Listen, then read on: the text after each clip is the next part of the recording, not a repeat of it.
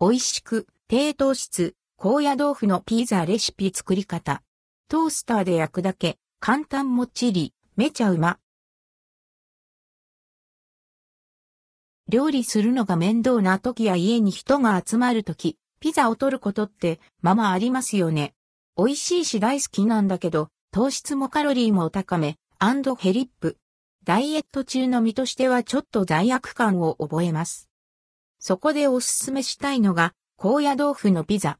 トースターで焼くだけなので、とても簡単ですし、いつものピザとは違う食感でめちゃくちゃ美味しいんです。一度食べたらきっとハマりますよ。高野豆腐のピザレシピ。材料用意するものはこちら。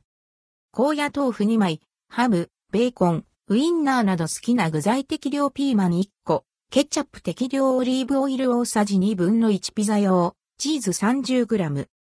作り方高野豆腐を水で戻してしっかり汁気を絞ります。ウインナーやピーマンなどの具材は適当なサイズにカット。高野豆腐を横半分にスライス。アルミホイルなどを敷いたトースターで3分ほど焼きます。高野豆腐にオリーブオイルを伸ばし、ケチャップを塗ります。切った具を乗せて、ピザ用チーズを振りかけたら、トースターへ。5から7分焼きます。チーズが溶けて、焼き色がついたら、完成。高野豆腐のピザ味は？うんまい。普通のピザとは違うけどめちゃくちゃうまい。もっちりとした高野豆腐の食感と、ふんわり口に広がる大豆の香ばしさ。甘酸っぱいケチャップやとろけるチーズのコクがよく合います。